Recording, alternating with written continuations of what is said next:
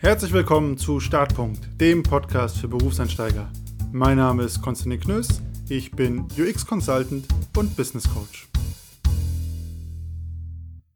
Willkommen zurück zu einer neuen Folge. Heute wieder mit einem sehr spannenden Interviewgast. Bei mir ist Tim Bosenig und wir wollen heute uns ein bisschen darüber unterhalten, wie sich verschiedene Unternehmensformen eigentlich für Mitarbeiter anfühlen und was die auch gegebenenfalls für Firmenkulturen und Unterschiede haben. Und damit erstmal herzlich willkommen, Tim. Schön, dass du da bist. Hallo Konstantin, moin moin. ja, moin moin, man merkt, du sitzt im hohen Norden in Hamburg. Ähm, bis vor kurzem, wenn man dich auf LinkedIn nachgeschlagen hat, da stand da Experience Creator und Business Angel, also das, was du machst. Ähm, ja, es sind ja zwei super Wörter. Vielleicht kannst du zu Beginn mal kurz erzählen, was du so den ganzen Tag gerade äh, machst beruflich. Ähm, ja, verschiedene Dinge. Also ähm, zum einen bin ich mit äh, meinen langjährigen UX-KollegInnen dabei, nach wie vor zu versuchen, User glücklich zu machen, wenn sie Produkte und Services ähm, nutzen. Ähm, und zum anderen bin ich äh, ein bisschen als Team- und Organisationsentwickler unterwegs und helfe Firmen oder unterstütze Firmen dabei, den äh, durch die Digitalisierung initiierten Change oder notwendigen Change ähm, herbeizuführen. Ähm, und genau, zum Teil bin ich auch noch als Business Angel unterwegs in ganz paar Geschichten, wo ich gesagt habe, okay, das die Firma finde ich spannend, das Team ist cool. Ähm, genau, das hat sich dann aber mehr so opportunistisch ergeben. für, für die äh, Zuhörer, die es vielleicht nicht wissen, Business Angel ist eigentlich ein Investor, oder? Genau, ja, Sehr richtig. Und man merkt es ja schon, du bist ja jetzt schon mit einigen, äh, auf einigen ähm, Gefährten unterwegs, was ja in deiner beruflichen Karriere besonders spannend ist und warum du ja auch äh, heute hier bist und darüber so viel berichten kannst, ist ja gerade so ein Ausschnitt ähm, der Wechsel oder der Übergang von drei Firmen, mit denen wir uns ja heute auch näher beschäftigen mhm. werden, nämlich äh, Sir Values, kommen wir ja gleich zu, dann der Übergang zum Großkonzern GfK und dann letztlich auch der Übergang zu dem, was du ja auch gerade erzählt hast, ähm, U-Intent, mhm. der Firma, bei der du unter anderem bist.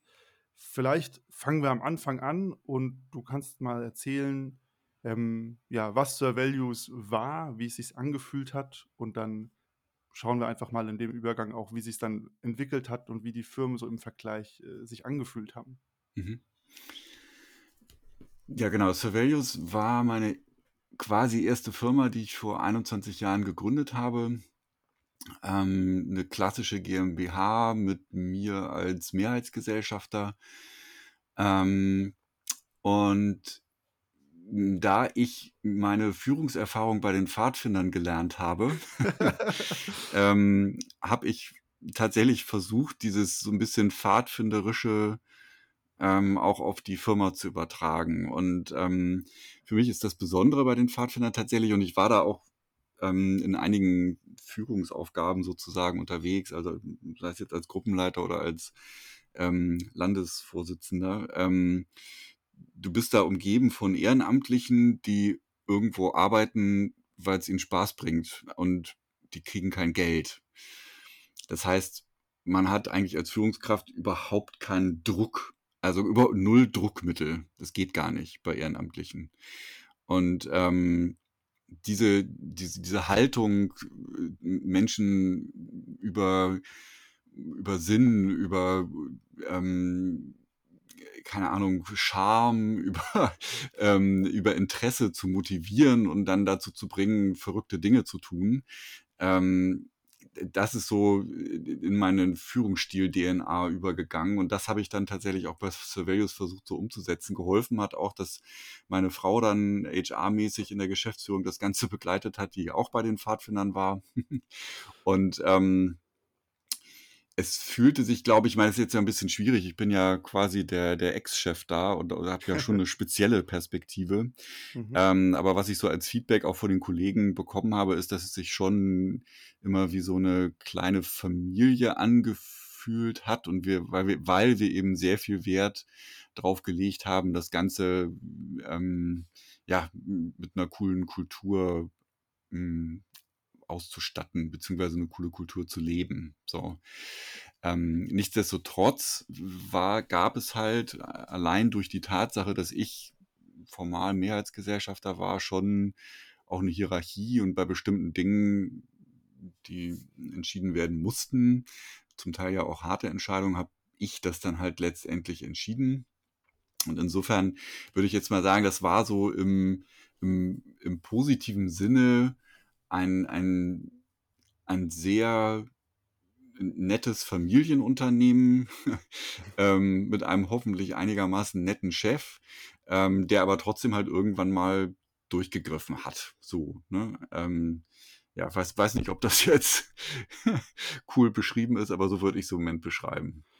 Es sind ja schon einige spannende Aspekte dabei. Also zum einen natürlich dieser Aspekt, ne, es gibt noch Hierarchie, ähm, auch wenn Mhm. die jetzt nicht, und das fand ich ganz äh, spannend mit den Pfadfindern, ne? Nicht, dass du jetzt Mhm. immer hart durchgedrückt hast, aber es gibt halt einen Captain auf dem Schiff und der muss manchmal auch äh, die Richtung vorgeben. Mhm. Äh, da merkt man schon, dass du mich getriggert hast mit dem Moin Moin von vorhin.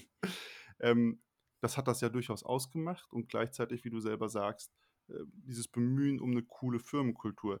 Vielleicht kannst du da noch kurz ein bisschen schreiben, was hat das deiner Meinung nach ausgemacht oder was habt ihr auch so vielleicht für Mitarbeiter im Speziellen gesucht oder von denen erwartet in dieser Firma?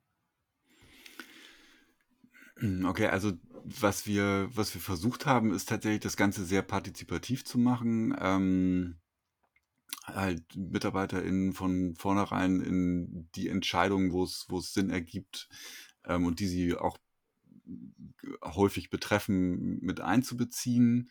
Eben nicht dieses Gefühl von, von Hierarchie zu geben. Also ich sag dir jetzt, was du tun musst, sonst gehst du. So, das, äh, das definitiv nicht. Ähm, und eben sehr darauf zu achten, auch im Team eine möglichst offene Kultur zu etablieren, wo man sich angstfrei Feedback geben kann und so weiter. Das hat, das hat nicht immer geklappt. Wir waren ja dann zu Hochzeiten auch so 60, 70 Menschen und dann wird's ja immer schwieriger, sowas auch mh, bei, bei allen, sage ich mal, mh, zu etablieren. Also weil Menschen ja nun mal unterschiedlich sind und auch unterschiedlich mit Feedback umgehen und so weiter.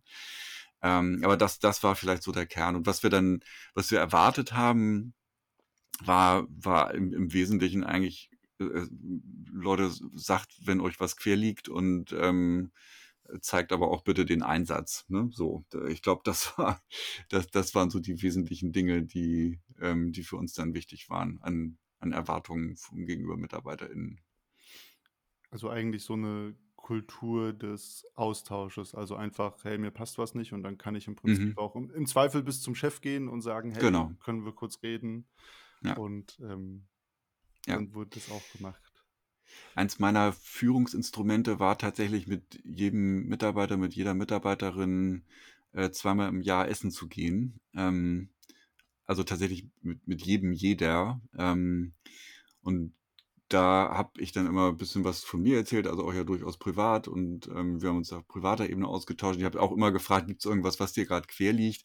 Und da muss man halt gucken, äh, gab es was, war das was, das irgendwie den direkten Vorgesetzten, die direkte Vorgesetzte betraf oder was irgendwas anderes? Und dadurch fand halt tatsächlich auch dieser direkte und gute Austausch statt, glaube ich. Ja. Aber das müssen ja ziemlich viele Abende im Jahr gewesen sein, oder? Ihr wart ja gegen Ende schon 50 oder Ja. mehr Mitarbeiter?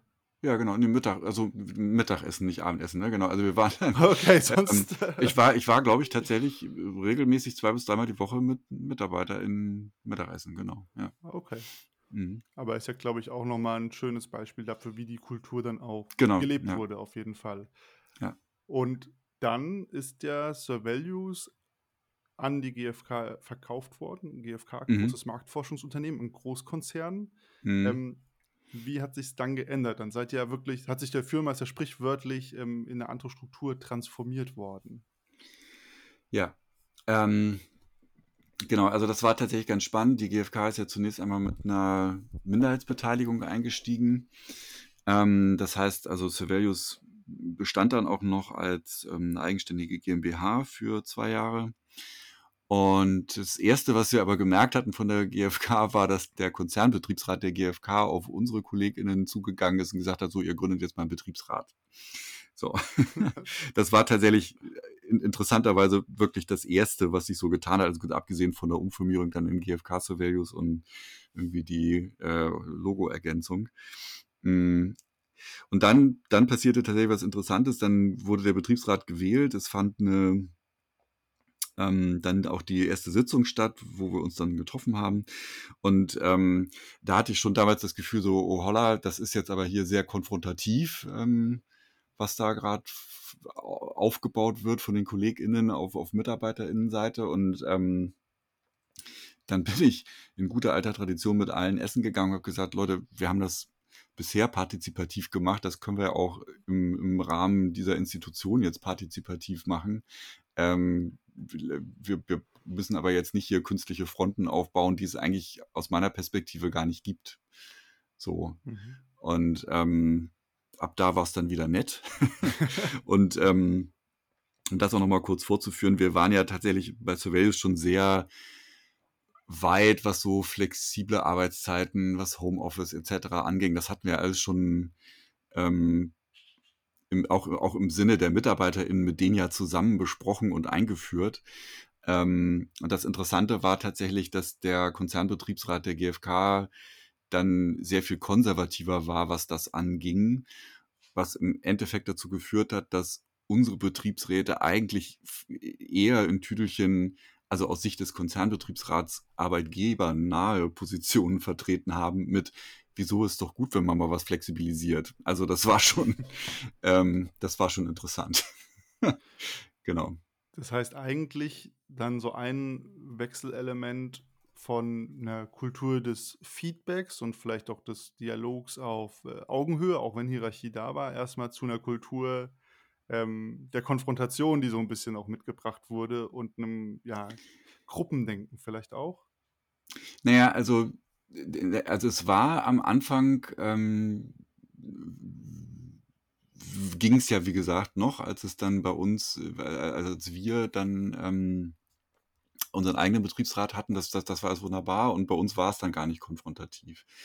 Das Problem tauchte dann tatsächlich auf und dann wurde es halt auch richtig interessant und doof, kann man fast sagen, ähm, dass äh, als, als die GmbH aufgelöst wurde und wir in, äh, also an alle Zentralprozesse dann nach Nürnberg gegangen sind. Ähm, dann, dann fiel nämlich etwas weg, was wir ähm, ja immer früher so gemacht hatten, nämlich, äh, oh, wir haben ein Problem, dann reden wir mal drüber und stellen es möglichst ab. Ähm, das ging dann plötzlich nicht mehr. Und dann entwickelte sich eigentlich eher die, die Konfrontationslinie wir alle in Hamburg, also ne, MitarbeiterInnen und die, die Führungskräfte gegen Nürnberg.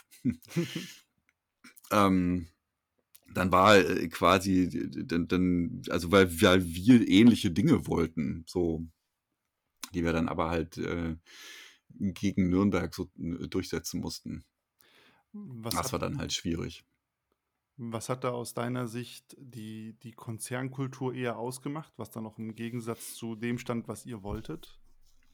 Naja, ich meine, aus, aus Konzernperspektive kann man das ja schon verstehen, dass man zum Beispiel sagt, okay, wir, wir nutzen Skalierungseffekte ähm, zentralisierter Programme oder Tools, wie zum Beispiel ähm, eine Buchhaltung, ein gemeinsames CRM-System, ähm, wie ein Einkaufsmanagementsystem, wie auch immer. Ne? So. Mhm.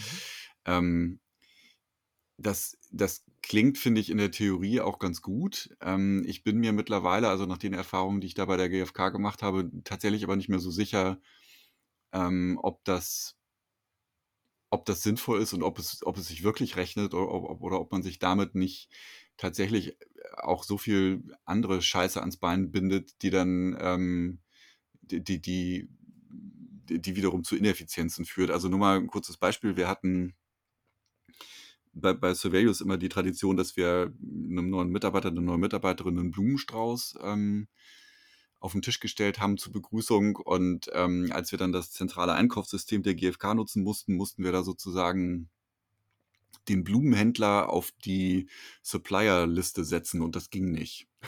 so, also mit dem, mit dem Ergebnis, dass wir keine Blumensträuße mehr kaufen konnten, ne? so grob. Ähm, Also das, äh, das als Beispiel. Ähm, äh, anderes Beispiel, ähm, wir bei Surveillance hatten ein System, mit dem wir Stunden schreiben konnten, um halt auch den, den Projektcontrolling zu betreiben, also wirklich auf Projektebene. Ähm, und da lief halt auch die ganze, das, die ganze Rechnungsschreibung etc. drüber, über dieses Tool. Und als wir dann, als dieses Tool dann abgelöst wurde, weil die Rechnungsschreibung natürlich dann über die Buchhaltung zentral erfolgte, ähm, stellte sich aber heraus, dass die GfK überhaupt gar keine Projektstundenerfassung hatte und wir dann damit Projektcontrolling-mäßig im Blindflug waren. Also völlig absurd, weil man da sozusagen als 70 Mann Frau Laden plötzlich feststellte, von der vom Controlling her weiter zu sein als so ein Konzern in Tüdelchen. Aber das, äh, so, also das, das nur mal als Beispiele, was dann plötzlich schwieriger wurde und was wir aber auch nicht mehr in der Hand hatten. Und das war, das war wirklich, das hat zu sehr, sehr viel Frust geführt. Ja. Das klingt auf jeden Fall so. Sind ja auch so ein paar, glaube ich, richtig schöne Beispiele für Konzernbürokratie. Ja. Ähm, und macht das ja auch einfach aus. Ne? Konzerne sind, ich finde das schön, wie du das illustriert hast, vorher ganz einfach. Wir, wir, haben eine Entscheidung, wir wollen die Mitarbeiter begrüßen mit einem Blumenstrauß, kein Problem. Jetzt, wir sind Konzern, wir haben hier ein ganz anderes prozedurales Vorgehen. Geht nicht mehr, weil wir eigentlich ja. eine Lieferantenliste haben. Genau. Das sind ja, glaube ich, das ist, glaube ich, das eine schöne Beispiel für Konzerne. Das andere, das hast du auch schon beschrieben oder gerade so schön gesagt, man hat es nicht mehr in der Hand. Ne? Also man ist ja. so ein Rädchen in einer richtig großen Maschine. Ja und kann gar nicht so viel mehr regeln. Ähm, ja. Das Weitere, was ich interessant fand, du redest da ja auch in deinem Podcast drüber, da hat, ähm, glaube ich, auch ein alter Kollege gemeint, er saß eigentlich nur noch in Meetings zur Abstimmung und konnte gar nicht mehr arbeiten. Ist das auch sowas, was du da erlebt hast, dass sich der Konzern dann plötzlich, es wurde viel geredet, aber vielleicht wenig gemacht angefühlt hat? Ja, genau. Also das ähm, würde ich jetzt nicht so extrem beschreiben, aber es waren schon viele Meetings, wo man dachte, okay, muss das denn sein? Und es ist äh, sehr, sehr wenig dabei rumgekommen. Ähm, also ich beschäftige mich tatsächlich ja auch damit, wie man so Unternehmen oder größere Unternehmen wieder ein Ticken agiler bekommt. Und ich finde ja, der Kern der Überlegung ist, im, im Rahmen einer klar abgestreckten Strategie eben möglichst viel Handlungs- und Handlungsspielraum nach unten zu geben, ne? weil du nur dann eben wieder so eine Geschwindigkeit aufnehmen kannst. Wenn du eben alles ständig in irgendwelchen Meetings abstimmen musst, dann verlierst du genau diese Geschwindigkeit, die du heute brauchst. So, und ähm, ja, genau, dazu gehört dann auch Mut, also den die Geschäftsführung haben muss, äh, dann auch loszulassen. Aber das äh, war tatsächlich in der GfK dann auch ein gutes Beispiel dafür, dass dieser Mut nicht bestand. Also wir, wir hatten dann eben so eine hm, Zentralisierungsbewegung, wo ganz viele Systeme zentralisiert wurden. Das hat es alles unfassbar schwerfällig gemacht. Und ähm, Entscheidungen brauchten halt ganz, ganz lange. Das war, das war schade, das war wirklich schade, weil die GfK eigentlich ja ein Unternehmen war, zumindest 2010 noch, als wir reinkamen, die eben ihren ähm, sage ich jetzt mal, lokalen Geschäftsführern, Geschäftsführerinnen sehr viel Freiraum gelassen haben. Und dadurch wurde auch innerhalb der GfK dann ähm, ab so 2011, 12 ähm, ganz schön viel Kultur zerstört, glaube ich. Ja. Ja, Zentralisierungsaspekte sind, glaube ich, was, was gerade in den Großkonzernen mega die Geschwindigkeit äh, abtötet und den Spaß auch teilweise. Ja, ja, ja, genau. Ähm, du schreibst es ja schön so, die nach unten geben bedeutet ja mehr Eigenverantwortung beim Mitarbeiter. Das hätte ich jetzt auch mal als Unterschied vielleicht herausgenommen ähm, zu Surveillance, wo das ja schon mehr war, wahrscheinlich. Mhm. Und so wie du es beschreibst, wurden ja einfach Dinge vorgegeben. Das bedeutet ja auch als Mitarbeiter wurde mir vielleicht auch Verantwortung abgenommen und das ging mehr, das musst du jetzt sagen, in so einen ähm, Befehlsempfängertum vielleicht drüber, dass so heißt, hey, das muss jetzt gemacht werden, das wird gemacht und es gibt keinen Dialog mehr, was sinnvoll ist. Hat sich das dann auch so entwickelt? Ja, also dadurch, dass wir so ein bisschen die Exoten waren, ähm, ging das. Also es, es ging, also ja, bei allen zentralen Systemen, da musste man die Kröte schlucken. ähm, aber inhaltlich war es noch relativ entspannt. Also was, was so quasi die direkten Projekte anging, ne? Genau. Mhm. Ja. Und ich glaube, das fand ich 'n spannendes Zitat auch aus deinem Podcast. Da redet ihr ja auch mal 'n bisschen über die alten Zeiten und ich glaube, Mhm. ähm, da fällt der Satz: „Da da wurde uns der Verstand mit dem Zitronenschalen-ummantelten Goldbarren aus dem Kopf geschlagen.“ Mhm. Ähm, kannst du den Satz vielleicht noch mal erläutern? Ach so, das ist eine Anspielung auf, äh, den Anhalter durch die Galaxis. Ähm, da gibt es nämlich den pangalaktischen Donnergurgler, der diese Wirkung hat. Und, äh, genau, das ist war aber nur ein Zitat da draus. Ähm, Genau. aber ist, glaube ich, auch, ähm, wenn ich den Goldbarren aufgreife, ohne ich glaube, ich habe das Buch nie gelesen, ähm, Mhm. ja auch, glaube ich, 'n Unterschied oder was Konzerne ausmacht, äh, die Bezahlung ist besser, ganz simpel gesprochen. Ja, genau, das stimmt. Also, GfK, ähm, hat tatsächlich auch im Vergleich zur Marktforschungsbranche insgesamt sehr, sehr gut bezahlt. Also, ich glaube, wenn man in der Marktforschung arbeiten will und bei der GfK arbeitet, verdient man wahrscheinlich schon durchschnittlich am besten, glaube ich. Ähm ja, aber das genau, dann ist es irgendwann Schmerzensgeld, ne? Und die Frage ist aber, hat hat man also, quält man sich jeden Morgen zur Arbeit oder hat man halt Spaß und wie viel ist einem das wert? So. Genau. Und ja, also, wenn wenn wir jetzt halt auch langsam dann dazu kommen, warum wir dann auch irgendwann rausgegangen sind, da ist dann nämlich genau das passiert. Da haben wir ja gesagt: „Okay, wir wir gründen neu, verzichten Ticken auf Gehalt“, aber man gewinnt halt dann so viel Freiheit und Spaß wieder, dass dass dass das das wert ist, ja? Also, dass ähm, so was k so was kann man eigentlich nicht mit Geld aufwiegen, in einer Firma zu arbeiten, wo man wirklich jeden Tag Bock hat, hinzugehen. Und ja, also, das da das finde ich halt extrem schwierig in in in Geld auszudrücken. Und ich ich ja, und also, im Moment, ne, bei YouIntend, ähm, da klappt das halt und, ähm, das ist sehr beruhigend, finde ich. Ja. Ja, absolut. Ich glaube, ich nenne das ja immer Geld oder Liebe, so 'n bisschen. Es ist Ja, ja nicht immer 'n mhm. Oder. Ähm, Ja. aber wo du's grade sagst, so wann war dann der Punkt erreicht, wo, ähm, du und ja auch 'n paar andere alte Kollegen gesagt habt: „Okay, no más, äh, es es reicht, es muss sich was ändern.“ Ähm, wo ja, glaube ich, diese Frage, die du auch grade so schön formuliert hast: „Quäle ich mich? Ist es das in Geld wert oder will ich Mhm. was anderes machen?“ Wo die so, ähm, ja, sich dann in den Raum gestellt habt, dass ihr entschieden habt: „Okay, ihr macht noch mal was ganz anderes.“ Genau, also, irgendwann fand ich's halt echt anstrengend und habe dann gesagt: „Okay, ich ich haue ab und mache mich selbstständig.“ Habe dann ja halt in Richtung Team und Organisation Organisationsentwicklung, ähm, da mich selbstständig gemacht. Hm.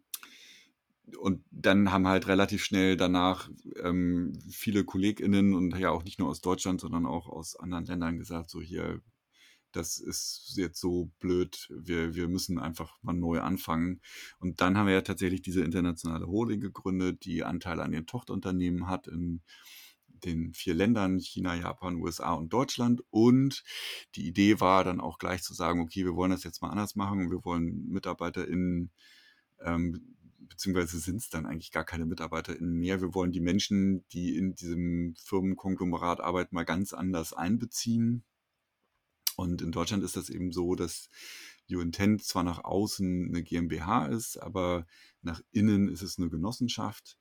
Ähm, und, äh, alle, die da arbeiten, haben auch Anteile an der Genossenschaft. Und es ist, ähm, ja, also, 'ne ganz andere Arbeitsweise, 'ne ganz andere Art der Zusammenarbeit. Ähm sehr cool, manchmal sehr anstrengend, Mhm. ähm, weil tatsächlich, ähm, wir den Anspruch haben, alles basisdemokratisch auszudiskutieren. Aber wie gesagt, bisher funktioniert es auch noch ganz gut.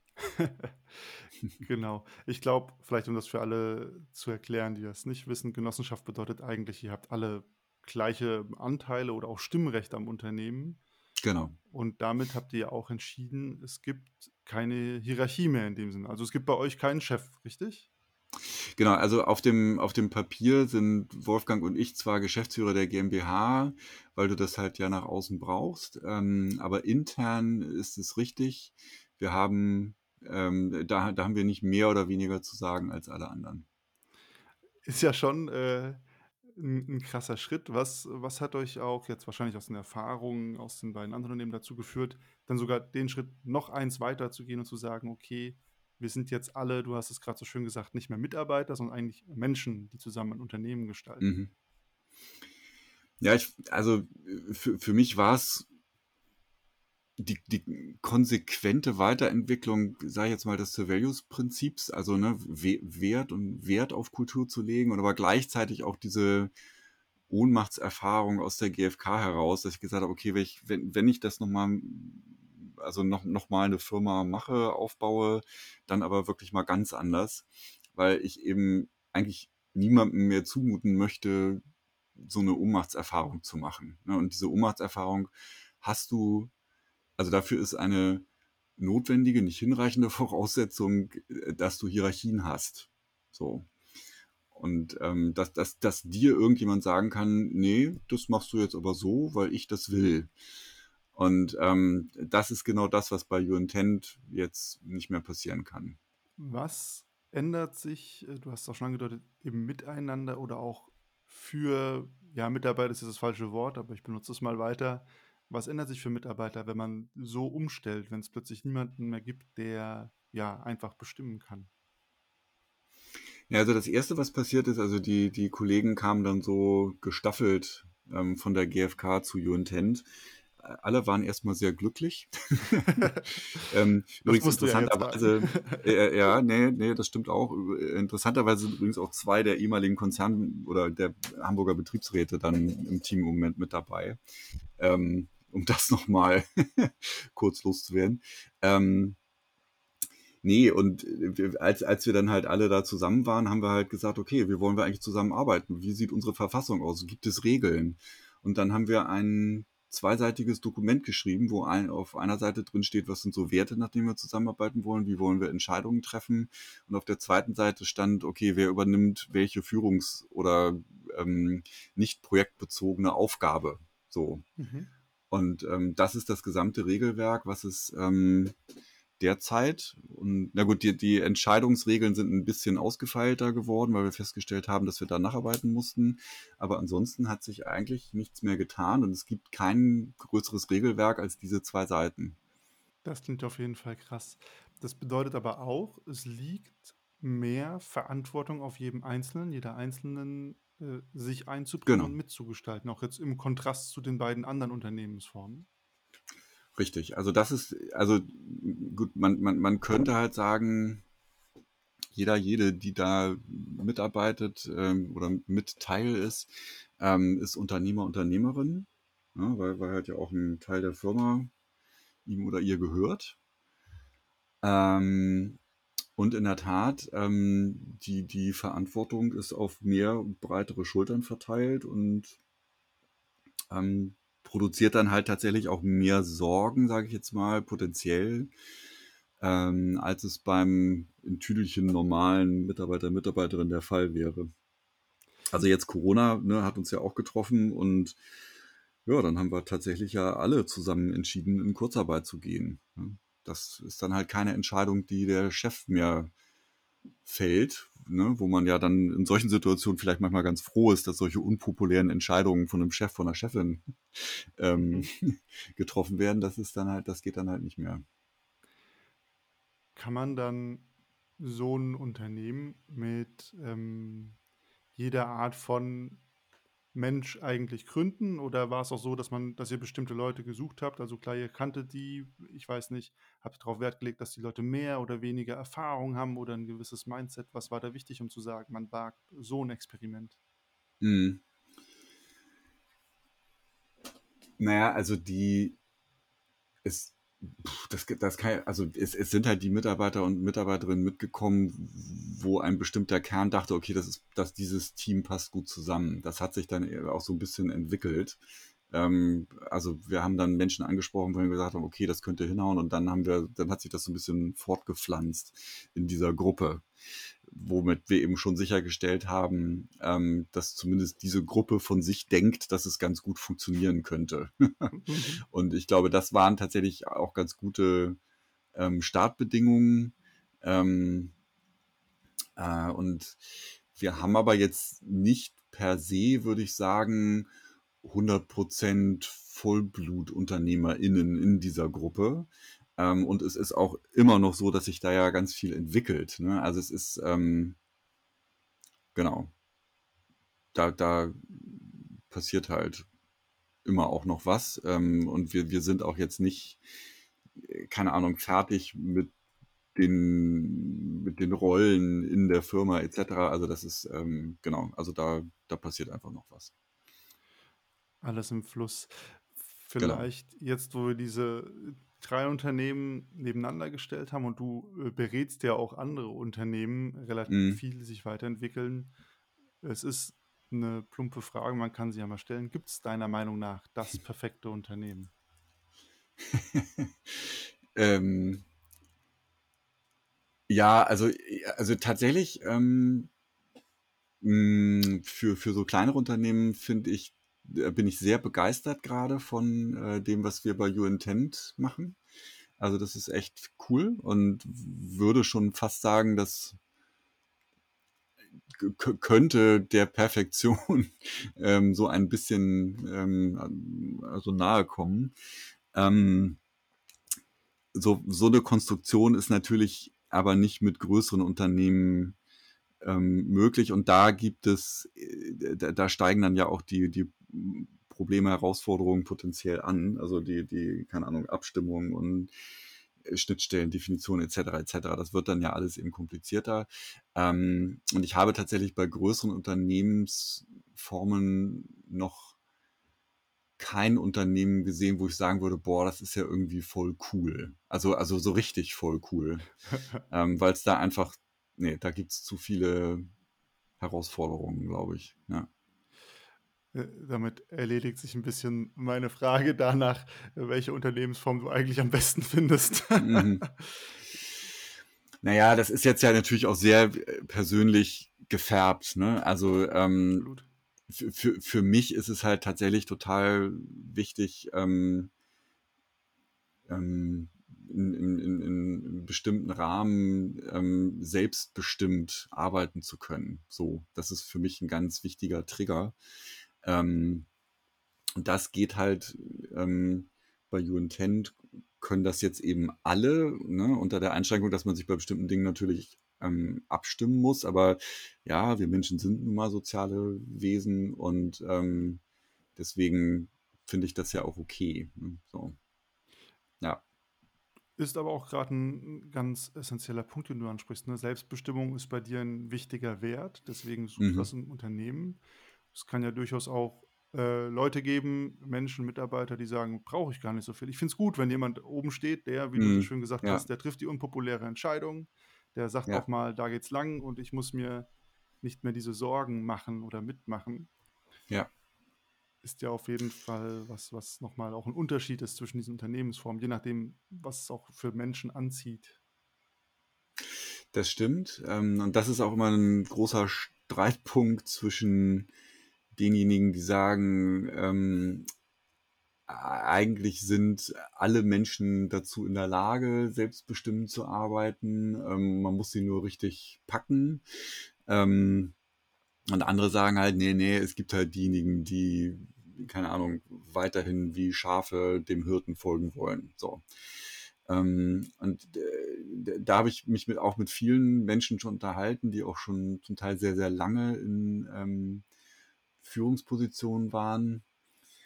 Und ich glaube, so, äh, mein, mein Eindruck ist, ja, es gibt Menschen, die wirklich eher so sehr passiv arbeiten wollen, aber das sind, glaube ich, doch viel weniger als hierarchisch denkende ManagerInnen sich vorstellen, um das mal so zu formulieren. ja. Ja. Ich persönlich glaube, und du hast es ja auch selber gesagt, es klappt einfach nicht. Ne? Es ist, also die Pfadfinder-Erfahrung, die ist ja auch in vielen Unternehmen so. Die Menschen machen halt, haben alle einen eigenen Kopf. Und es Mhm. klappt gar nicht äh, teilweise so, denen einfach zu befehlen, mach jetzt das. Ja, genau. Ähm, Und ist auch Ja. nicht sinnvoll häufig. Ähm, auch aus der Erfahrung heraus, wie du die Unternehmen erlebst und so ein Thema, mit dem du dich ja viel beschäftigst, ähm, wenn man dich im Internet Mhm. äh, verfolgt, ist ja Employee Experience. Aus der Erfahrung Mhm. heraus ist ja auch You Intent äh, ein bisschen, glaube ich, gestaltet. Mhm. Ähm, wenn man das so rum sieht, auch vielleicht gerade für Berufseinsteiger, Berufseinsteigerinnen, äh, die hoffentlich zuhören, ähm, was darf ich denn eigentlich als Mitarbeiter von einem Unternehmen erwarten, ähm, so aus deiner Perspektive? Und was umgekehrt, also die Anschlussfrage, muss ich vielleicht auch leisten und mitbringen? Also es ist ja immer ein Geben und ein Nehmen. Ja, oh Gott, das ist ja da, darüber könnte man ja jetzt zehn Stunden reden. Also, ich, ich einerseits hast du natürlich einen Vertrag, ne, du kriegst Geld, ähm, dafür will ich Zeit von dir. Ne? Das ist ja so der, der normale Vertrag. So, und das, das Interessante ist aber, ähm, und ich glaube, das ist auch vielen klassischer denkenden Führungskräften nicht unbedingt klar, dass da eben neben diesem formalen Vertrag auch insbesondere ein emotionaler Vertrag geschlossen wird, ähm, wo man, und, und dann, dann wird es nämlich kompliziert. dann erwartet nämlich MitarbeiterInnen sowas wie Wertschätzung und Entfaltungsmöglichkeiten und ähm, äh, nette KollegInnen, spannende Arbeitsaufgaben etc. Ich meine, das ist ja dann höchst individuell, was jetzt in welcher Ausprägung da erwartet wird. Und andererseits erwarten dann die das Unternehmen, die Führungskräfte eben neben der Zeit ja auch Engagement und irgendwie positives Einbringen und kreative Ideen und so weiter. Also da gibt's ja zig Dinge, die gegenseitig erwartet werden können, also auch je nach Rolle und Unternehmen, ähm, was da so wichtig ist. Ich glaube, das Entscheidende ist zum einen, sich mal klar zu machen, ähm, dass es, dass es diese nicht vertraglich fixierten Erwartungen gibt, beiderseitig so. Und ähm, das Zweite ist, sich, glaube ich, klar zu machen, ähm, dass ja, also dass schon auch ein, ein, ein Wandel stattfindet, sag ich mal, bei dem, was so erwartet wird. Dass ich glaube, die jüngeren Generationen, die BerufseinsteigerInnen, die jetzt anfangen, die, die erwarten schon mehr. Ähm, vom Unternehmen ähm, und tatsächlich mehr in, in, Richtung dieser ganzen sozialen und weichen Faktoren. Ähm, und das ist ja tatsächlich gerade das Spannende, dass das kriege ich aus, aus vielen Interviews und Gesprächen auch mit.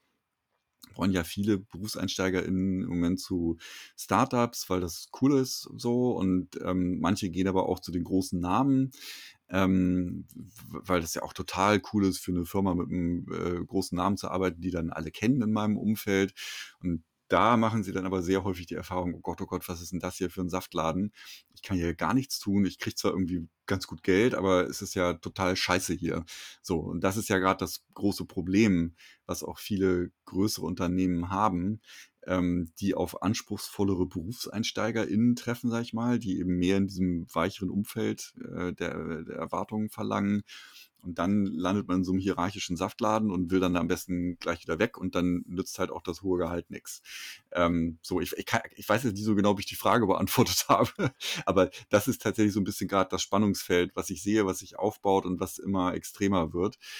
Und ähm, Employee Experience, ja, das ist jetzt gerade auch wieder so ein Buzzword, was durch die Gegend getragen wird und man versucht jetzt sozusagen nochmal stärker die Erfahrung der MitarbeiterInnen ähm, zu shapen.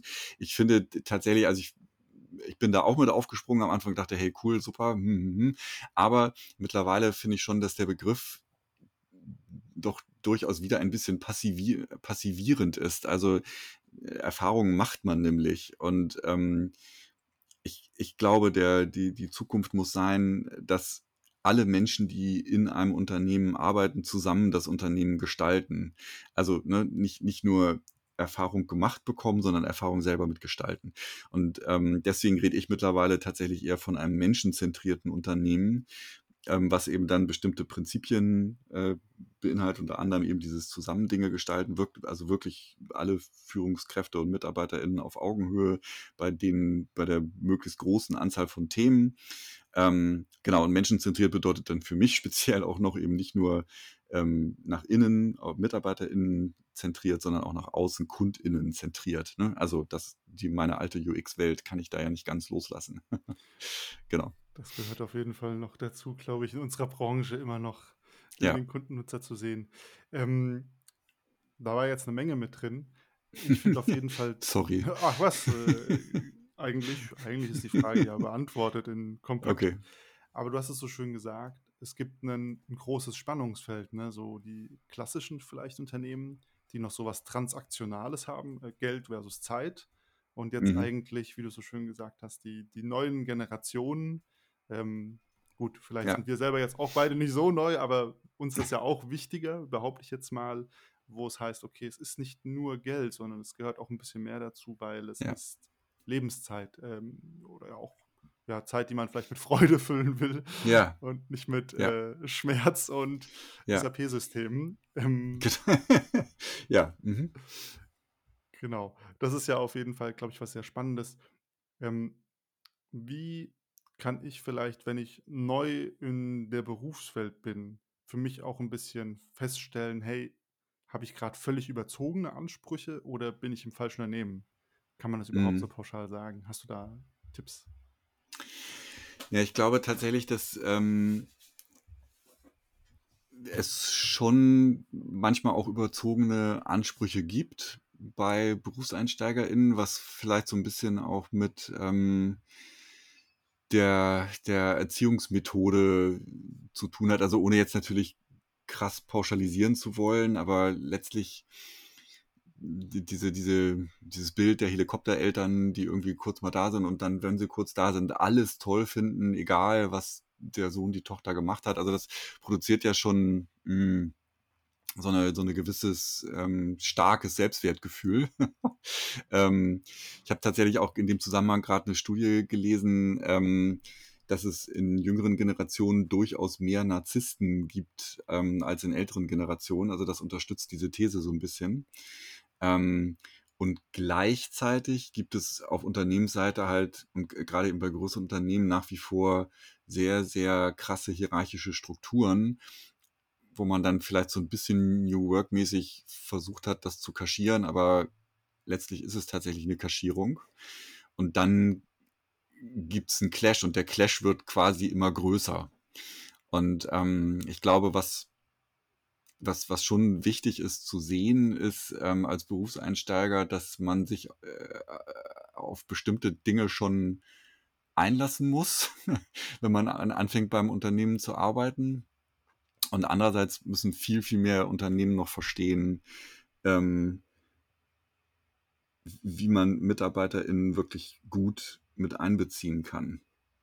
Also, da da es müssen tatsächlich, glaube ich, auf beiden Seiten Bewegungen stattfinden, damit dieser Frust nicht so groß wird. Also, ich kenne halt auch viele viele auch viele Agenturen, die, ähm, bisschen größer sind zum Teil, die, ähm von von meinem Verständnis her se 'n sehr gutes Arbeitsumfeld bieten und sehr auf ihre, ähm, KollegInnen eingehen, ähm, und die massive Probleme auch haben mit Ansprüchen, die gestellt werden. Und das ist das ist ja auch ganz interessant, wenn man bei so 'ner Firma anfängt, dann denkt man ja: „Okay, das ist ja irgendwie einigermaßen normal“ und geht dann davon aus und will noch mehr. Wenn man mal ir irgendwann bei 'ner klassischen Firma gearbeitet und hat und festgestellt hat, was da alles dann nicht normal ist bei so 'ner Agentur als Beispiel, dann kann man das vielleicht 'n bisschen besser beurteilen. Aber das ist halt tatsächlich grade als Berufseinsteigerin total schwer, weil man ja den Vergleich nicht hat, ne, so. Ja. Ja. Ja, es fehlt manchmal die Erfahrung, die man noch machen muss, um die Erfahrung, die man grade macht, zu beurteilen, Ja. um's, äh, abstrakt zu Genau. sagen. Aber ich glaube, da sind ja schon 'n paar spannende Punkte dabei, auch sich selber mal zu hinterfragen: „Hey, was ist mein Anspruch eigentlich? Was bietet mir die Mhm. Firma?“ Und dann man kann ja auch Freunde, Peers, Leute, die länger dabei sind, auch mal fragen um 'ne Einordnung. Ähm, das ist ja, Mhm. glaube ich, immer hilfreich. Vielleicht eine Frage noch, ähm, weil du ja sehr viel da auch berätst. Wenn Unternehmer zu dir kommen und sagen: „Hey, ich habe hier 'n Unternehmen, ich möchte das gerne menschenzentrierter machen“, ist ja jetzt das Mhm. richtige Wording, habe ich schon gelernt. Mhm. Ähm, was ist so der Nummer 1 Tipp, den du gibst? Ähm tatsächlich, ähm, den Bienenhirten zu lesen. Also, das finde ich 'n sehr schönes Buch, ähm, wo das genau beschrieben wird aus tatsächlich eher so aus MitarbeiterInnenperspektive, was da passiert, ähm, wenn man diese diesen Übergang von 'ner Hierarchie zu 'nem, äh, weniger hierarchisch orientierten, ähm, Unternehmen hat. Das ist so das eine. Und das Zweite ist, ähm dass ich, glaube ich also, vielleicht nochmal einen Schritt zurück, das, was du gerade beschrieben hast, wenn ein, ein Chef, eine Chefin auf mich zukommt. Das ist halt häufig das Problem, dass ähm, der Chef oder die Chefin nicht kommt, sondern eher ein HR-Mensch oder wie auch immer und das, das größere Problem ist dann, den Chef oder die Chefin wirklich davon zu überzeugen, dass das der richtige Ansatz ist. Und wenn ein Chef oder eine Chefin schon so weit ist und zu mir kommt, dann ist quasi schon 50 Prozent der Miete getan. Aber was ich trotzdem dann noch tue, ist, das wirklich zu challengen. Denn ähm, wenn man das wirklich will, also wenn man wirklich möchte, dass der, der eigene Schreibtisch quasi leerer wird und Verantwortung wirklich nach unten gegeben wird, dann ist die größte Herausforderung für jemanden, der das Jahre, Jahrzehnte lang gemacht, gemacht hat, gewohnt war, die Entscheidung selber zu treffen, ist das größte Problem loslassen. Und das kennen wir ja alle aus der Küchenpsychologie oder auch aus der richtigen Psychologie. Das ist nicht einfach. Mhm. Und ähm, das, das ist das Erste, was ich dann nochmal challenge. Willst du das wirklich? Ähm, und weißt du auch wirklich, was das bedeutet? Kannst du dann? Denn das, das Schlimmste ist tatsächlich, was passiert, wenn man sagt, so, nee, ich will hier jetzt gerade Verantwortung abgeben und dann ständig wieder die zurückholt, weil dann doch irgendwie was nicht so läuft, wie man sich das vorgestellt hat. Ne? So.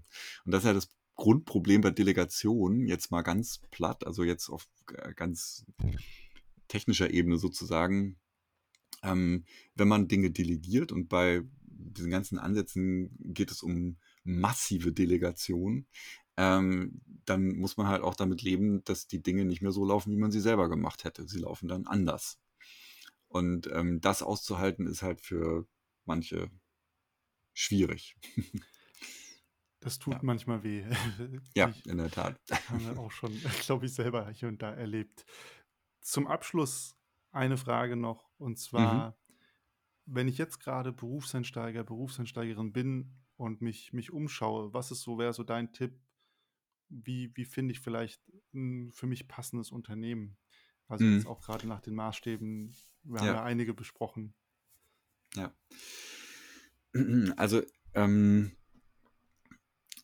es gibt tatsächlich eine Firma, die sich genau mit dieser Frage beschäftigt, weil, weil das eben ähm, häufig dann zu enttäuschten Erwartungen kommt, sage ich jetzt mal, wenn ähm, wenn man dann doch mit der Arbeit angefangen hat und plötzlich feststellt, äh, da die Stellenbeschreibung war ja gar nicht so wichtig wie die, wie die Kultur, die mir jetzt entgegenschlägt und die mich halt dann dazu veranlasst, dann zu überlegen, bin ich hier eigentlich richtig. Ähm, also äh, ganz konkret, die, die Firma heißt Lift for Future. Und die, die äh, überlegen oder entwickeln gerade einen wertebasierten ähm, äh, Stellenausschreibungsansatz, wo sozusagen neben der Stellenausschreibung auch noch ähm, die, die Kultur, die Werte der Firma beschrieben werden, dann der ähm, Stellensuchende, die Stellensuchende das entsprechend auch ausfüllen kann und gucken kann, gibt es da auf kultureller bzw. Werteebene so ein Match. Und das finde ich eigentlich einen total richtigen Ansatz, um stärker solchen ähm, enttäuschten Erwartungen ähm, entgegenzuwirken. Und mein, mein Tipp wäre tatsächlich jetzt, ähm, keine Ahnung, vielleicht mal bei Lyft reinzuschauen, beziehungsweise, äh, wenn man es jetzt mal verallgemeinert, ähm, im Bewerbungsgespräch stärker auf diese weicheren Faktoren einzugehen. Ähm, das, das ist halt schwierig. Ähm, also vor allen Dingen, weil Unternehmen sich dann ja auch immer gerne sehr positiv darstellen, also auch positiver, als es normalerweise vielleicht im, im Alltag dann auch der Fall ist. Aber ich finde, das müsste man trotzdem probieren, das zu tun und da reinzufragen. Das ist doch schon mal zwei super Tipps. Lift kannte ich auch noch nicht, äh, muss ich auch mhm. mal reinschauen. Und damit mhm. auf jeden Fall schon mal ähm, vielen herzlichen Dank, dass du da warst. Mhm. Und natürlich die Frage, wenn man dich hier gehört hat und das alles spannend findet, wo findet man denn noch mehr von dir im Internet? Mhm. Ähm, ja, tatsächlich auf meiner äh, eigenen Homepage, da von da aus kommt man zu allem, was ich so tue. Ähm, und das ist, die Firma heißt nicht mehr Survelius, sondern Sir Consa. also Sir wie der englische Gentleman und dann C-O-N-S-A. Ähm, da ist eigentlich alles, ähm, alles zu finden, so als Sp Sprungbrett. Sehr cool findet ihr dann auch in den Show Notes alles, ähm, wenn ihr da weiterklicken wollt. Ansonsten nochmal vielen herzlichen Dank für die Einblicke, auch für das Teilen von deinen Erfahrungen. Das sind ja schon echt 'ne 'ne lange Zeit und viele Unternehmensformen dabei. Und ansonsten, wenn ihr noch Fragen, Feedback, Kommentare zu der Folge habt, dann schreibt mir wie immer gerne entweder auf LinkedIn, start.podcast oder auf Instagram, Konstantin Knös oder ganz klassisch per E-Mail, start.podcast.gmail.com. Und ansonsten bis zum nächsten Mal.